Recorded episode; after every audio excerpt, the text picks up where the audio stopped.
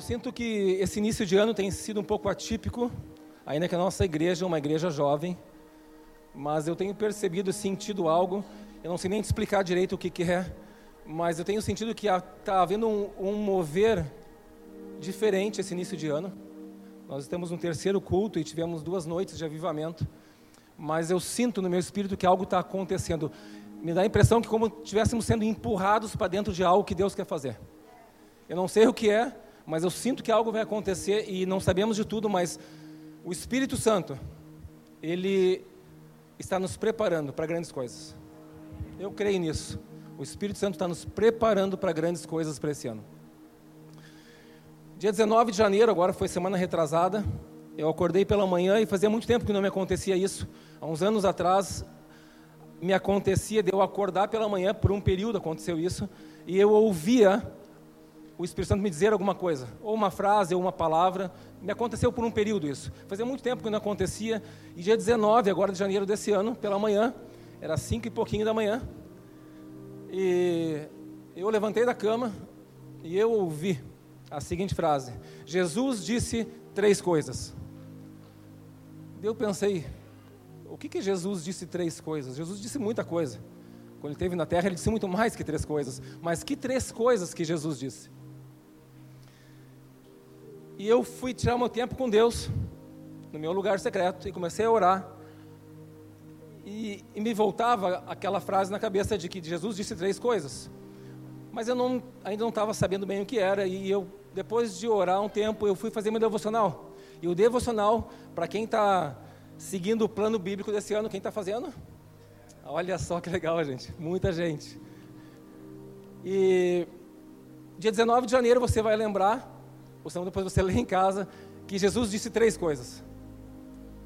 E eu pensei, uau, o Espírito Santo me afirma algo pela manhã, e quando eu vou ler e fazer minha meditação pela manhã, está lá exatamente três coisas que ele fala.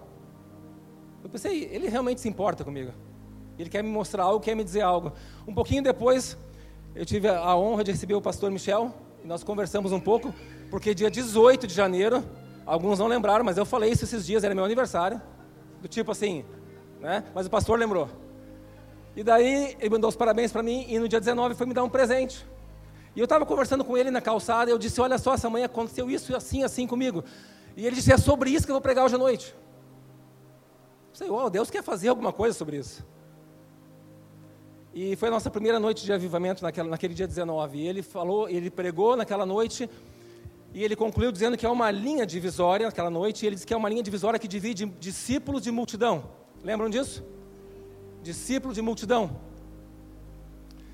E eu quero abordar esse texto essa noite sobre essas três coisas que Jesus disse e que essas três coisas que Jesus disse apontam para uma atitude, que é a atitude de renúncia. A primeira coisa que teu cérebro fez agora foi dizer para ti: renúncia não é algo bom. Sim? Estamos começando o ano agora. Terceiro culto, tu quer falar de renúncia? Mal começou o ano. Renúncia pode ser algo muito bom. Gente, vocês não estão convencidos, vamos fazer uma festa de noite, uma festa da renúncia. No Antigo Testamento tinha muitas festas no Antigo Testamento. Vamos fazer uma festa de noite, festa da renúncia. Todo mundo vai renunciar hoje à noite, alguma coisa. Não sei o que. Mas renúncia pode ser algo muito bom. Existem dois tipos de renúncia. Nós podemos renunciar a algo bom por algo ótimo. E podemos renunciar a algo ótimo por algo péssimo. Sim? Sim. Eu posso renunciar a algo que é bom por algo que é ótimo.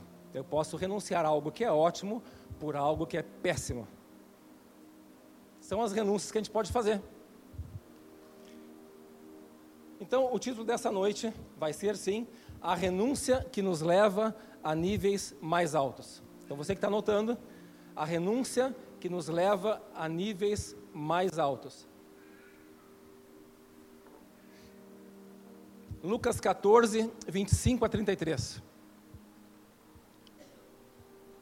Lucas 14, 25 a 33, você vai ver agora as três coisas que Jesus me disse no dia 19 de janeiro, disse para você que fez o plano de leitura, você também leu esse mesmo texto. Lucas 14, 25 a 33.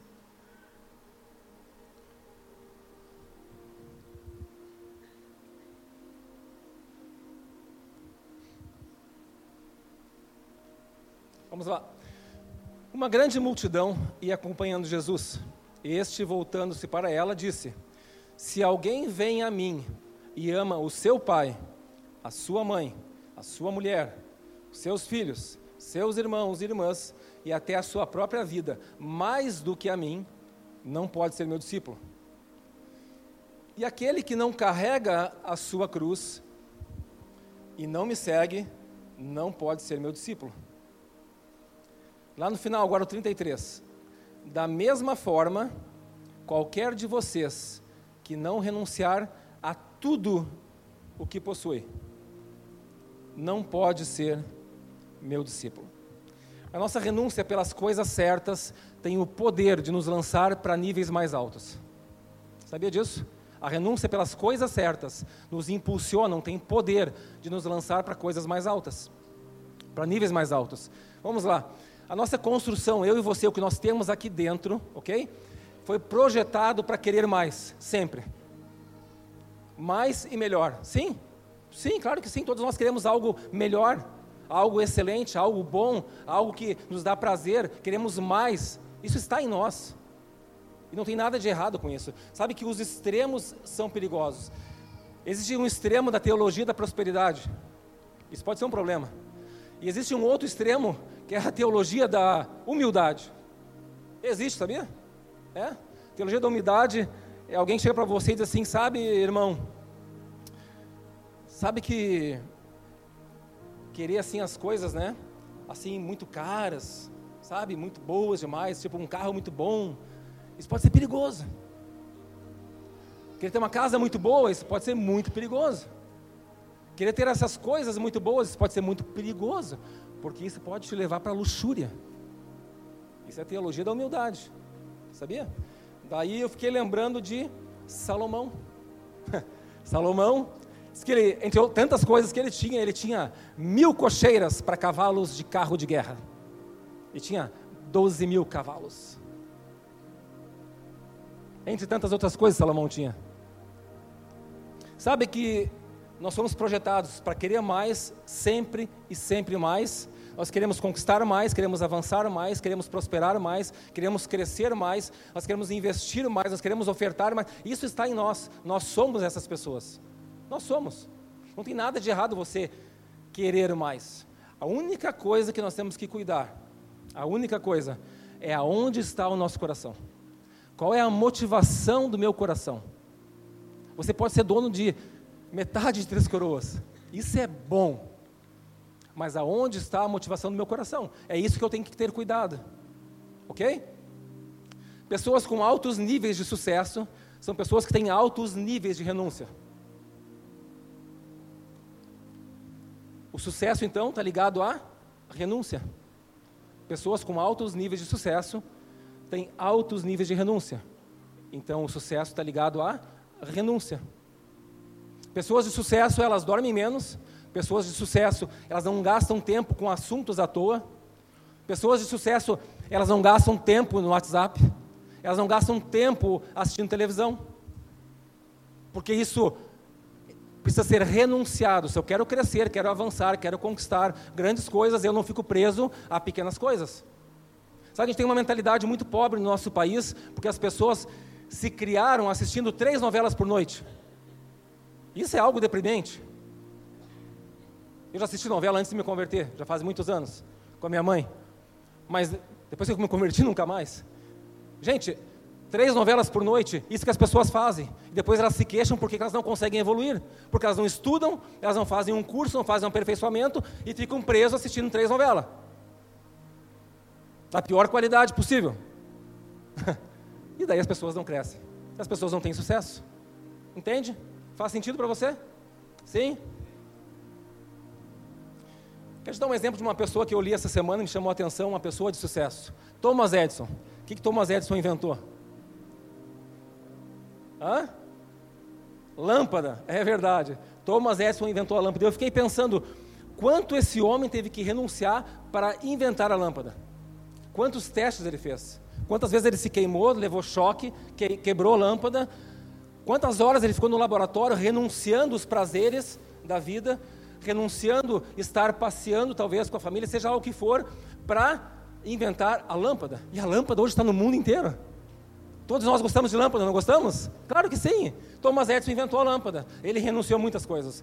Mas olha a história da infância de Thomas Edison. Isso para mim foi, foi muito chocante. Quando ele era criança, estava na escola, ele chegou em casa com um bilhete para a mãe dele. E ele disse: O meu professor me deu esse papel para entregar apenas para você, para a mãe dele. Os olhos da mãe lacrimejavam ao ler a carta e resolveu ler em voz alta para o seu filho. Seu filho é um gênio.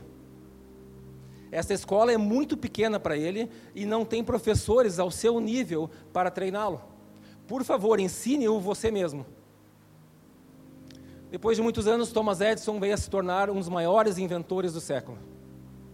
Após o falecimento da mãe, ele foi na casa dela arrumar as coisas e achou um papel numa gaveta. E ele se surpreendeu, porque era a carta daquele dia que o professor mandou entregar para a mãe dele. E ele pegou a carta e ele foi ler a carta. E, para sua surpresa, o conteúdo da carta não era o conteúdo que a mãe tinha lido. Sabe qual era o conteúdo da carta? Seu filho é confuso e tem problemas mentais. Não vamos deixá-lo mais vir à escola. Uau!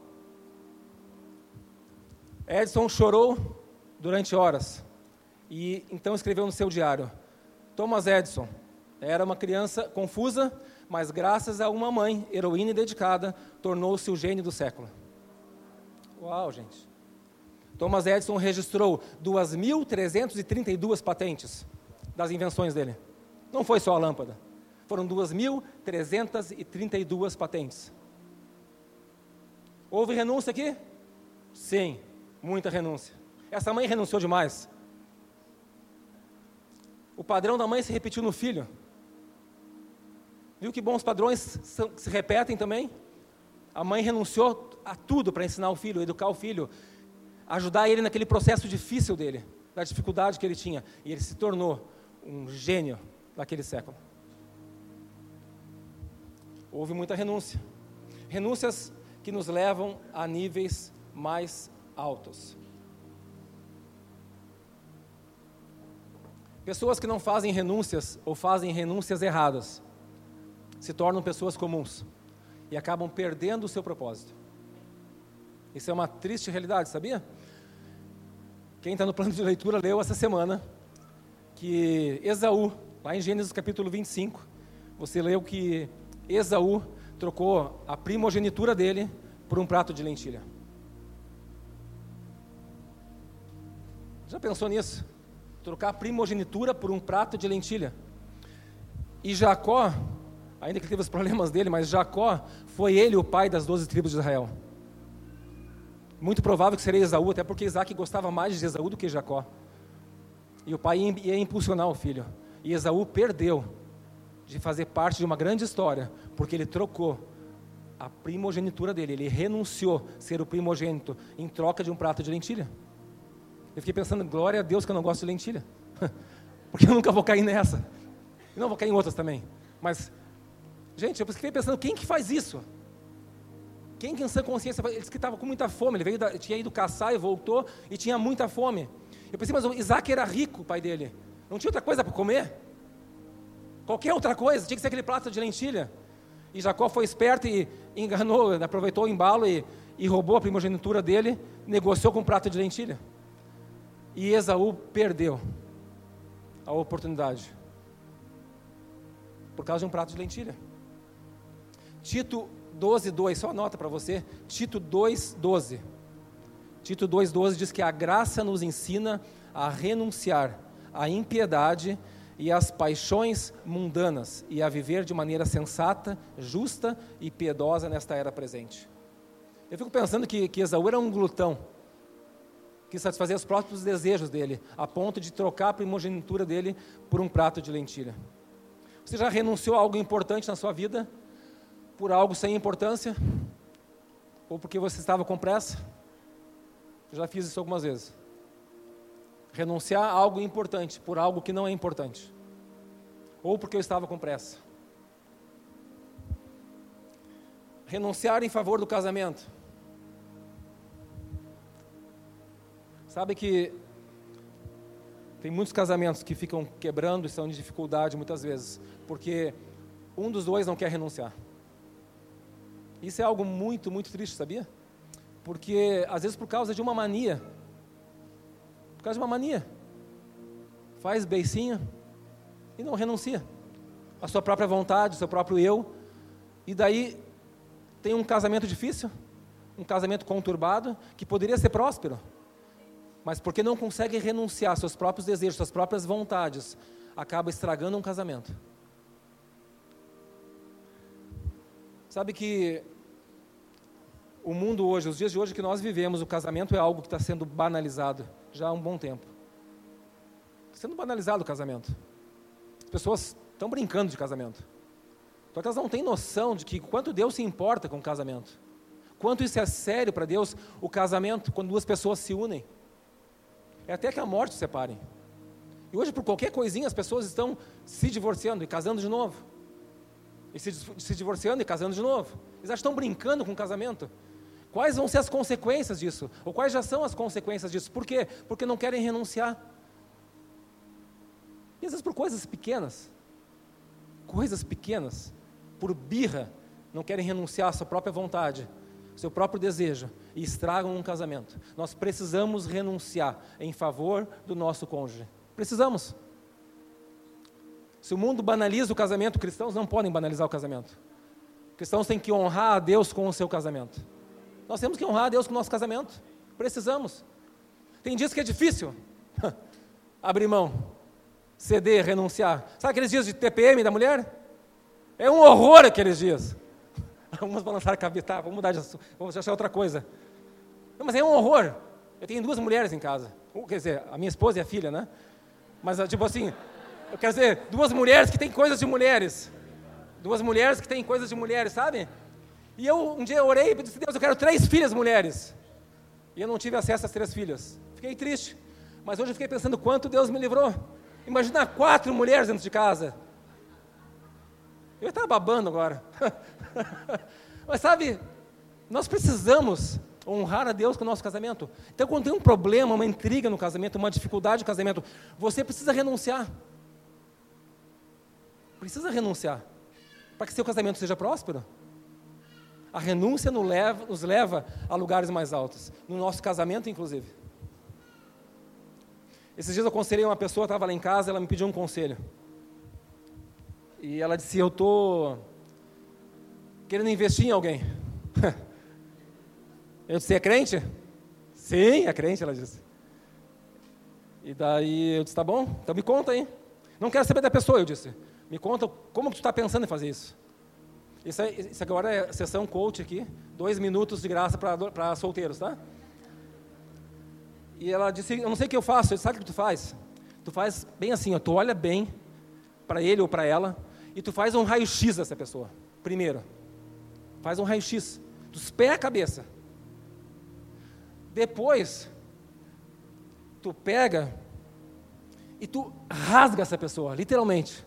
E olha lá dentro o que, que tem lá dentro. Mas rasga com força. E olha lá no fundo o que tem lá dentro. Se você encontrar lá alguém que ama mais a Deus do que você, temos um bom caminho. Você encontrar nessa pessoa alguém que é fiel nos dízimos e nas ofertas, temos um bom caminho. Se você encontrar alguém com caráter lá dentro, temos um bom caminho. E eu comecei a enumerar para essa pessoa algumas coisas que ela precisaria encontrar lá dentro daquela pessoa. Se ela trata bem os pais, temos um bom caminho. E dei uma lista para essa pessoa. Sabe por quê? Porque depois que casa, é até que morte separe. Isso é muito sério. Eu espero, sabe que isso vai mudar a tua vida para sempre? Vai mudar para o resto da tua vida quando você decidir se casar com uma pessoa. Então não é a respeito de quem vai ser essa pessoa. Eu quero dizer para você que quando você mirar os olhos em alguém, olhar alguém que te interessa e você quer investir, faça isso. Rasgue essa pessoa e olhe lá dentro qual é o conteúdo que tem lá dentro. Quanto ela realmente se dobra diante de Deus. O quanto ela realmente honra a Deus com tudo que ela faz. Quando você encontrar essa pessoa, porque, gente, tem, tem gente, gente que força, né? Tem gente que força. Tem gente que faz uma lista gigante com um monte de coisa. Cabelo tem que ser assim, olho tem que ser assim, orelha tem que ser assado, tem que ser não sei o quê, tem que ser barriga tanquinho, tem que não. Faz uma lista gigante. Calma, gente. Tá difícil a coisa hoje. Tá difícil. Faz uma lista mais, mais moderada. Entende?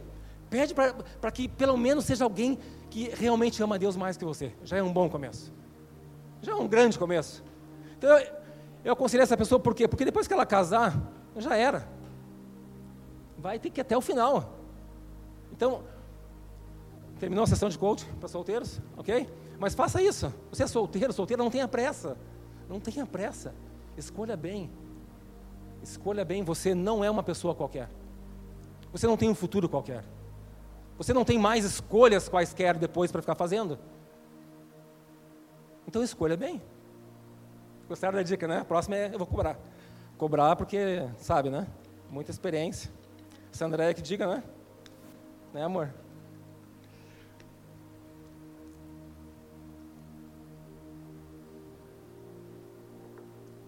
Filhos. Sabe que filhos, nós precisamos renunciar a muitas coisas. Porque filhos é, precisam de tempo, precisam de investimento, precisam de muita dedicação para os filhos. Nós, como pais, precisamos renunciar a alguma coisa para que os nossos filhos alcancem o seu destino que Deus já estabeleceu sobre eles. Nós não podemos, como pais, atrapalhar o crescimento dos nossos filhos. Não podemos. Nós precisamos investir, e investir custa, tempo principalmente. Precisamos. Sabe que os filhos, a Bíblia diz que os filhos são herança. São herança. Então nós precisamos ser parceiros de Deus como pais, e precisamos investir e dedicar e renunciar a algo que nos custe para que eles vão bem em sua vida. Precisamos fazer isso. Deixa eu contar para vocês algo bem pessoal que eu, que eu vivenciei há 18 anos atrás. 18 anos atrás eu estava num retiro na praia. E a Sandréia estava no quarto, era um hotel, a Sandréia estava no quarto e a Júlia tinha 14 dias. Ela estava com os pontos, a Sandréia ainda porque a gente era muito crente. Onde estava acontecendo uma coisa na igreja, tinha que servir, a gente estava lá. A gente gosta. E ela estava no quarto o final de semana inteiro com a Júlia. E eu participei daquele retiro. Naqueles dias, a propósito, o pastor Michel e a pastora Lidiane se conheceram. Por aqueles dias. Fizeram um zoinho um para o outro. Há 18 anos atrás. O pastor Michel não tinha essa barba viking dele ainda. Ele tinha uma cara de menininho, ele tinha. Bem menininho. Se perguntar para a Lidiane, ela vai dizer, parecia um menininho que eu peguei para criar. Tipo assim, cara, cara de menino, tipo a cara do Lucas, assim, sabe? Então foi naqueles dias, 18 anos atrás, que eles se conheceram também e fizeram um zoinho um pro outro. E passou-se poucos meses depois, teve um outro retiro muito parecido na praia também. Tinha umas 100 pessoas. E nesse retiro eu fui servir e a Sandréia foi participar. E eu estava servindo, eu estava fora do local onde estava ocorrendo uma ministração. E a pessoa que estava ministrando, ela teve uma direção onde ela pediu que as pessoas colocassem em papéis pequenos o nome de alguém muito importante na vida delas, ou de alguma coisa importante, enfim. E eles escreveram em cada papelzinho, creio que a maioria, nome de pessoas que eram muito importantes. E lá na cozinha me chamaram, disseram, Marcelo, a comida vai ficar pronta, então se tu puder lá avisar que já está quase pronta a comida, então você faça isso. E eu fui lá avisar que a comida estaria pronta. Quando eu cheguei na porta daquela sala onde estavam as pessoas sendo ministradas naquela manhã, nunca me aconteceu isso. Eu fui arremessado uns três metros para trás. Não sei como eu caí embaixo de uma mesa, não senti nada, mas eu, eu sofri um impacto tão forte que eu fui arremessado para trás. Eu pensei, nossa, o que está acontecendo aqui? E eu ouvi as pessoas chorando muito e soluçando muito. Houve uma presença tão tão, tão poderosa naquela manhã do Espírito Santo como eu nunca vi, que o ar sumiu da sala, parecia, daquele ambiente. As pessoas choravam muito, porque tinha que haver uma renúncia muito grande, de entregar o que era de mais precioso que elas tinham. E eu não sei se eu parei perto da Sandréia ou não, mas eu sei que a Sandréia tinha o um último papel na mão dela, e o, naquele papel estava escrito Júlia, que é a nossa filha.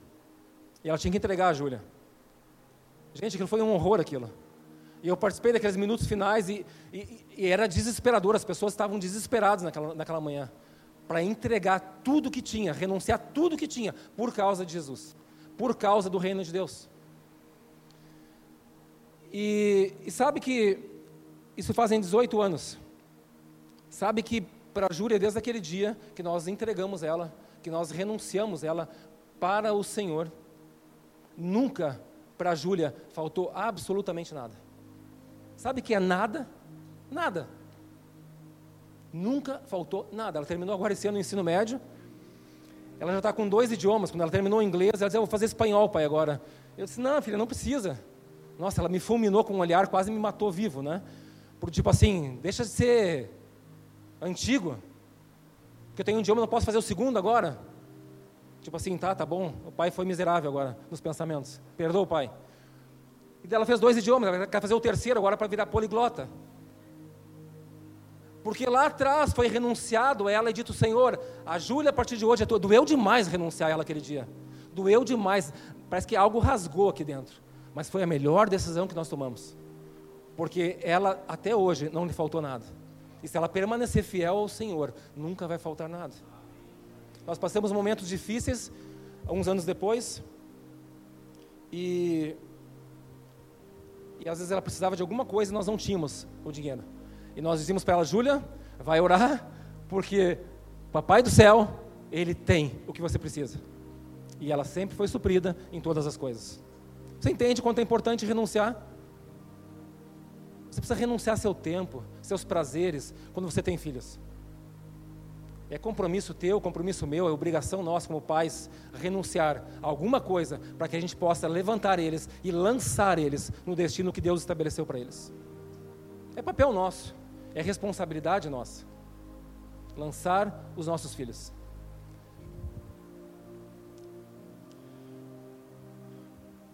O trabalho, você quer bem ser bem sucedido no trabalho? Eu já falei antes, você precisa renunciar a algumas coisas. Você precisa se dedicar mais, se especializar mais, fazer alguns cursos, você precisa fazer alguma coisa para que você se destaque. Você não vai se destacar, como eu falei antes, é, assistindo novela da Globo. Não vai. Você precisa fazer algo a respeito para que você seja bem sucedido no seu trabalho. Se você tem seu próprio negócio, você quer crescer mais, você tem que fazer algo diferente, você tem que fazer algo a mais, tem que se dedicar mais para que aquilo prospere, aquilo cresça. Então você precisa renunciar a alguma coisa. Precisa renunciar a alguma coisa. Muitas pessoas querem ter resultado, os grandes resultados de homens e mulheres que você às vezes ouve falar, que vocês conhecem pessoas que têm grandes resultados, mas não querem renunciar ao que essas pessoas renunciam. Isso não acontece. Isso não é mágica. Essas pessoas que você conhece, que você se inspira nelas, elas renunciaram muitas coisas para estar onde estão, para conquistar o que conquistaram. Então você quer ser bem sucedido, você quer ser reconhecido, quer ter uma posição elevada onde você trabalha, você precisa renunciar a alguma coisa. Precisa renunciar a alguma coisa. E você vai começar a ver um crescimento natural na sua vida. Amém? A boa renúncia cria imediatamente uma conexão com o reino de Deus. A boa renúncia, ela cria imediatamente, instantaneamente, uma conexão com o reino de Deus. Zaqueu, o publicano e o jovem rico. Qual é a diferença dos dois? Zaqueu também era rico. Lembra da história do jovem rico? Qual é a diferença dele para Zaqueu? jovem rico chegou para Jesus e disse: Jesus, o que, que eu faço para herdar a vida eterna? Jesus disse para ele: Você conhece os, você conhece os mandamentos? E ele disse: Sim. E eu desde adolescente eu cumpro todos eles. Isso foi o que o jovem rico disse. E Jesus disse: Bom, então faz o seguinte, vai, vende tudo que você tem, dá aos pobres, vem até mim e me segue. Diz que o jovem rico ficou triste porque era muito rico e virou as costas para Jesus. Qual foi a atitude de Zaqueu, que também era rico? Zaqueu estava um dia querendo conhecer Jesus, e Jesus vinha pela estrada, e uma multidão cercava Jesus. E Zaqueu era baixinho, baixinho, tipo Paulinho, sabe Paulinho que toca bateria aqui? Conhece? Imagina o Paulinho correndo atrás de Jesus, multidão em volta, não enxergava Jesus. E Zaqueu pegou o que? Ele começou a correr na frente, subiu numa árvore, para poder ver Jesus passar. E, Jesus, Jesus é, um, é um tanto engraçado às vezes, né? Porque, tipo assim, podia fazer outra coisa, mas Jesus veio, daí parou, olhou para Zaqueu, Zaqueu, desce depressa. Você que sacrifício esse Zaqueu, correr, correr, correr, subir a árvore, né? ofegante, Jesus vem, desce da árvore agora, ele desce da árvore, mas ele ficou feliz, a Bíblia diz, por se encontrar com Jesus. Jesus disse, eu vou na tua casa hoje. As pessoas ficaram meio incomodadas, porque ele era cobrador de impostos. E, e sabe o que Zaqueu fez? Ele se levantou e disse ao Senhor, ao Senhor Jesus, ele falou, tudo que eu tenho, eu estou dando metade de tudo que eu tenho para dividir entre os pobres. E se eu lesei alguém em alguma coisa, eu vou devolver, vou restituir quatro vezes mais. Uau! Isso é uma bela atitude, uma bela renúncia. Está vendo a diferença? Os dois eram ricos. Mas o jovem rico virou as costas para Jesus. Mas Zaqueu disse: Eu vou dar metade do que eu tenho. O jovem rico não era uma questão de dele dar tudo que ele tinha e ficar sem nada. Era onde estava o coração dele onde ele estava preso nas coisas materiais, nos valores, na sua riqueza. E daí ele não pôde renunciar. Ficou preso naquele lugar. Agora Zaqueu renunciou. E Zaqueu, no final, ouviu de Jesus: Hoje houve salvação nessa casa. Porque ele renunciou. Sabe qual a diferença? O jovem rico começou perguntando o que para Jesus?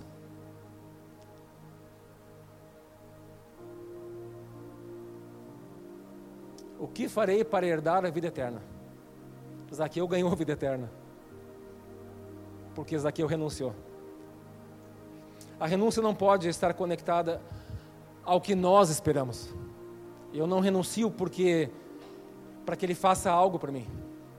Eu renuncio porque ele é o Senhor. É por isso que eu renuncio. Porque ele é o Senhor. Ele não é meu empregado. Ele não faz o que eu quero. Ele não faz o que eu mando. Ele é o Senhor. Ele é o Senhor. E por isso que nós renunciamos. Vamos voltar para o nosso para as três coisas que Jesus disse.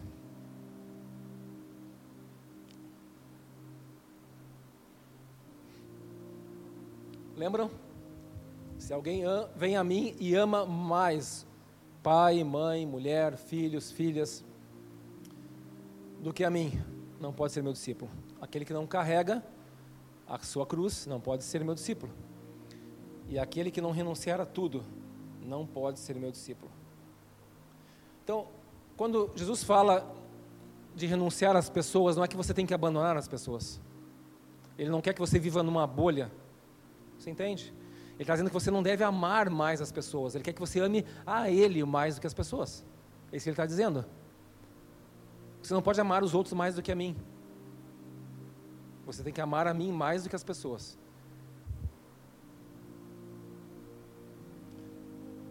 Sabe que quando a gente toma a cruz que nos é proposta por Ele, está dizendo que nós temos que renunciar à nossa própria vontade. A Bíblia diz que Jesus fazia aquilo que via o Pai fazer. Ele fazia a vontade do Pai. Então, quando fala que nós temos que carregar a nossa cruz, nós devemos renunciar a nós mesmos. E por fim, ele fala para renunciar a tudo o que nós possuímos, o que o jovem rico não quis fazer. Quando nós renunciamos a tudo, não é porque nós vamos receber algo em troca, mas quando nós renunciamos a tudo, nós estamos prontos para alcançar níveis mais altos. Nós estamos prontos. Quando você renuncia a tudo, você está sendo habilitado para dar voos mais altos. Sabe por que a primeira noite de avivamento o pastor Michel falou que existe uma linha que divide multidão de discípulos? Sabe por que, ele falou isso? Porque lá em Mateus diz que Jesus falou que toda autoridade no céu e na terra foi dada para ele. E ele disse: portanto, vocês façam discípulos de todas as nações. Não diz para fazer multidão, não diz para fazer membro. Jesus deu uma ordem, ele disse: vocês façam discípulos todas as, de todas as nações. Por isso, naquela noite, ele, ele fez uma linha e para mim ficou muito claro e muito vivo e fica muito, muito visível você poder entender que há, que há uma diferença entre a multidão e os discípulos. E Jesus disse que devemos fazer discípulos. É isso que ele mandou fazer. Nós temos que falar o que a Bíblia fala. Nós temos que pregar o que a Bíblia diz. A gente não pode fazer meias voltas, não pode querer como igreja, atrair pessoas e dizer: vem para minha igreja, seja mais um aqui comigo. É muito legal, nossa família é muito legal, é verdade, mas nós precisamos entender que o nosso alvo, nosso objetivo é sempre se tornar um discípulo. Eu ouvi essa semana de um, de um judeu que tem uma, uma grande influência aqui no país, e ele disse, ele se referiu a um texto da Torá, ele não citou qual era o texto, mas ele, ele citou é, que nesses dias de hoje tá, chegou um momento, hoje ele disse, que está havendo uma fome e uma sede muito grande. Ele disse que não é fome de sede de comida, é fome por espiritualidade. E eu fiquei pensando, é verdade, e daí me voltou um assunto que eu tenho percebido que muitas pessoas têm procurado e já procuraram é, lugares para encontrar espiritualidade.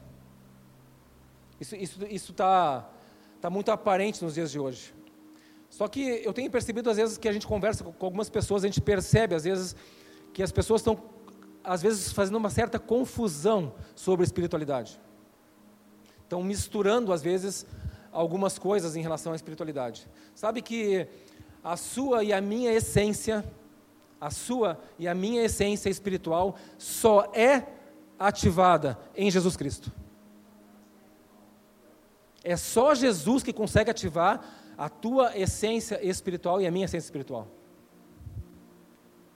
O que você já viu, já praticou, já fez, tudo que você já pode ter feito, se nesse lugar não disse que Jesus é o único caminho, verdade e vida, isso não é a verdadeira espiritualidade. Não é. Porque só Ele, só Ele esses lugares que as pessoas frequentam e que às vezes fazem essa, essa mistura, às vezes, porque as pessoas querem, às vezes, querem Jesus, mas querem pendurar outras coisas junto com Jesus. Outras coisas, entre aspas, espirituais. Isso não funciona. Jesus é o centro de todas as coisas. Tudo é por causa dele. Tudo foi criado por meio dele, a Bíblia diz. Às vezes tem caminhos que parecem que são mais fáceis. Mas vai chegar num ponto que você ainda vai encontrar um vazio que não foi preenchido. Porque somente Jesus Cristo consegue preencher esse vazio. Tem muita. E é, é engraçado, sabe por que as pessoas confundem às vezes? Eu quero, eu quero te ajudar nessa noite que você entenda isso.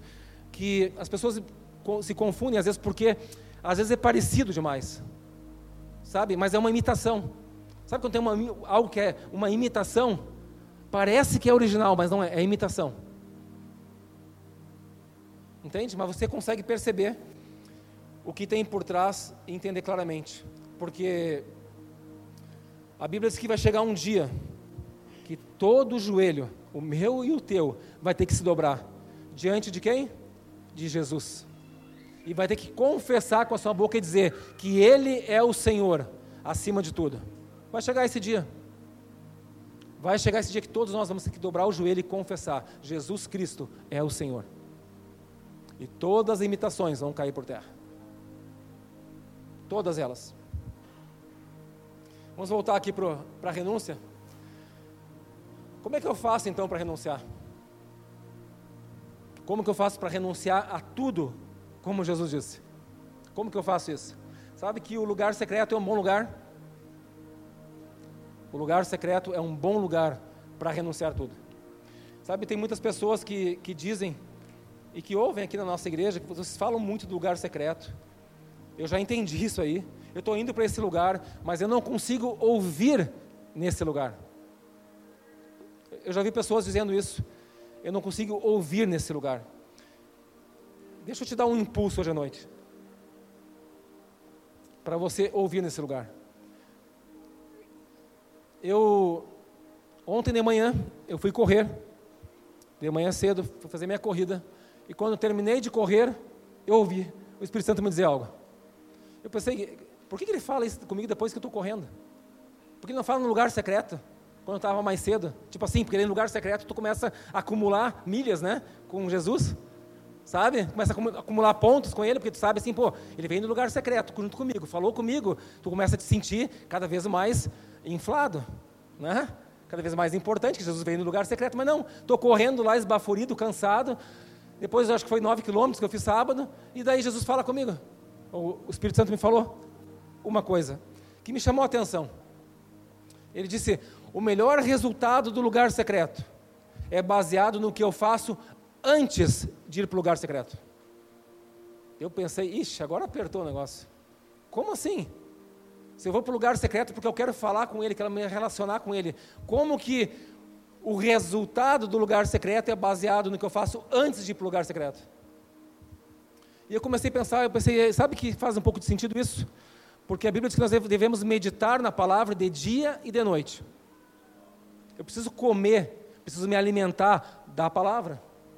A Bíblia diz que eu preciso ter uma vida de retidão com a minha família, com a minha filha, com os meus negócios, com as pessoas que me cercam. Preciso ter um coração íntegro e reto diante de Deus e diante dos homens.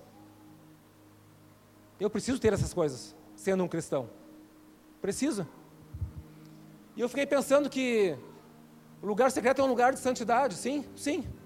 Lugar secreto é um lugar de santidade.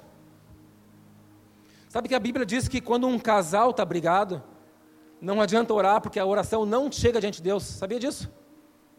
Quando um casal briga, pode fazer o que quiser. Pode plantar bananeira, não importa. Se um casal briga em casa, tá de beicinho para o outro e quer ir orar, não perde teu tempo. A Bíblia diz que a oração não chega diante de Deus. Eu pensei, por que, que o lugar secreto é diferente então? Por que, que eu posso chegar de qualquer maneira no lugar secreto? Não faz sentido.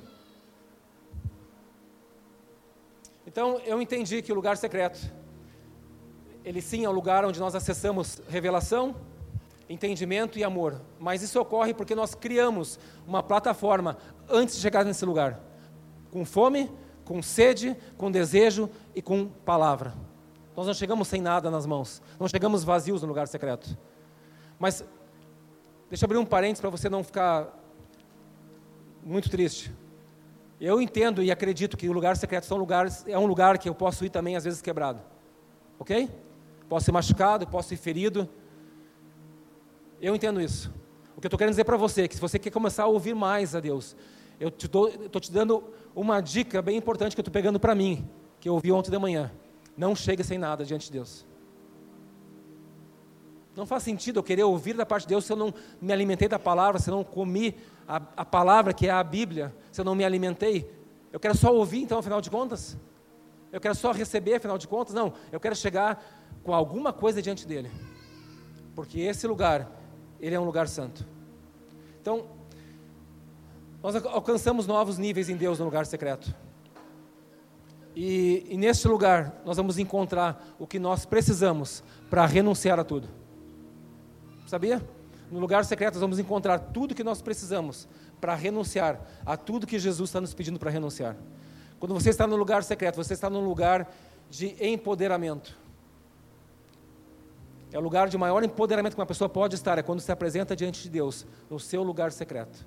Onde a Bíblia diz que Deus nos ouve e Ele nos responde. É esse lugar. O lugar secreto é um lugar onde nós não podemos controlar. Não podemos ter controle. Nesse lugar, nós temos que nos submeter, temos que renunciar a nós mesmos. Hoje de manhã, eu tinha meu tempo com Deus no meu lugar secreto. E eu comecei a me lembrar dos meus vinte e poucos anos que eu conheço Jesus. E eu tive que renunciar a algumas coisas.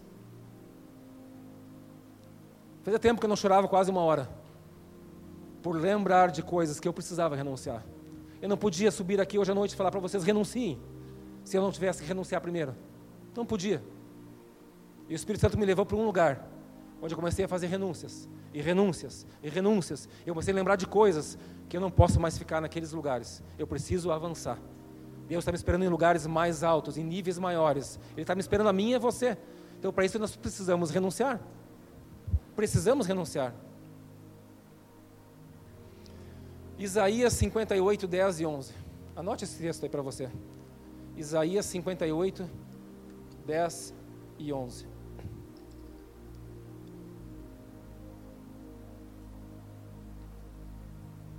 Se com renúncia própria você beneficiar os famintos e satisfazer o anseio dos aflitos, então a sua luz despontará nas trevas e a sua noite será como meio-dia.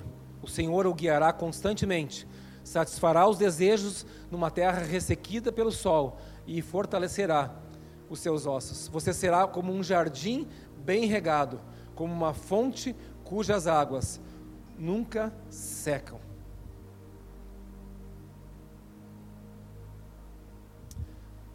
Nós temos um chamado como igreja, como corpo de Cristo, de beneficiar os famintos e satisfazer o anseio dos aflitos. Nós temos um chamado de transformar essa geração. Renunciar tudo por causa de Cristo vai permitir nós vivermos esse chamado. Nós sempre falamos que a nossa vida tem afetado, e sim, tem afetado muitas pessoas nessa cidade. A minha e a tua vida. Você precisa acreditar nisso. Você precisa acreditar que você, você foi plantado numa igreja que tem um propósito de mudar e transformar uma cidade. Você precisa começar a assumir esse lugar.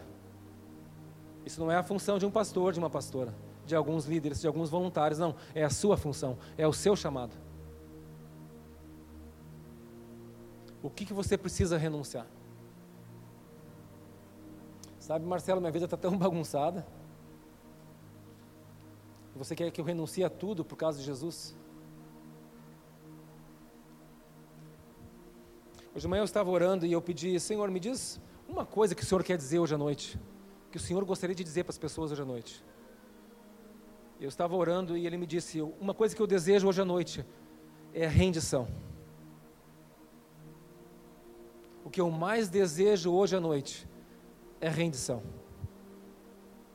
Depois que eu enviei meu filho, que ele veio e morreu pelos pecados de vocês e deu uma vida nova para vocês, tudo o que eu espero é uma rendição. O teu pai e o meu pai que nos conhecem perfeitamente. O nosso pai que é perfeito. Ele quer rendição. A vida é muito barulhenta, ela é muito agitada, a gente está muito ocupado, a gente está com tantas coisas para fazer. Mas o Senhor está te dizendo que Ele espera que você se renda. Sabe por que Ele quer que você se renda?